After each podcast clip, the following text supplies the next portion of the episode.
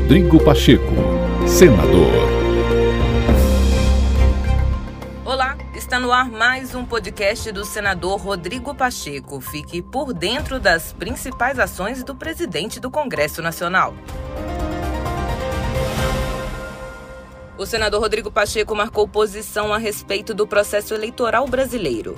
O senador mineiro disse que não tem motivos para duvidar da lisura da urna eletrônica e descartou possibilidade de fraudes. Mas, como presidente do Congresso, Pacheco explicou que não vai impor a sua posição pessoal sobre o assunto e que sempre prevalecerá a vontade da maioria. Para poder se definir se o modelo tem que ser o atual ou se tem que ser modificado para um voto impresso auditável, é o caminho do processo legislativo, através da proposta de emenda à Constituição que está sendo debatida na Câmara dos Deputados, no exercício de maioria da Câmara dos Deputados e do Senado Federal. Essa é uma decisão do Congresso Nacional. Não é do Poder Executivo, não é do Poder Judiciário, é uma decisão do Parlamento que haverá de ser tomada e toda decisão que for tomada, seja ela qual for, terá que ser respeitada pelos demais poderes e pelas instituições.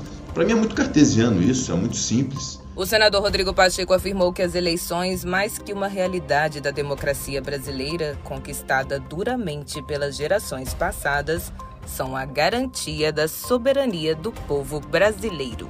Então, o que faz mal ao Brasil é a radicalização, é o achar que o outro está sempre errado, que o um está sempre certo. Isso é muito ruim para o Brasil. Então, nós temos uma polarização potencializada pela radicalização que realmente prejudica muito o andamento e o progresso do país e é algo que nós devemos conter, evidentemente. Cada um tem a sua opinião, pode exercer a sua opinião, mas não pode haver um exercício arbitrário das próprias razões. É preciso entender que a divergência faz parte da democracia e nas eleições de 2022, obviamente, que será uma oportunidade nacional de a soberania popular decidir qual rumo ela quer para o Brasil dos discursos que sempre são, infla, sempre são inflamados para poder dizer alguma coisa.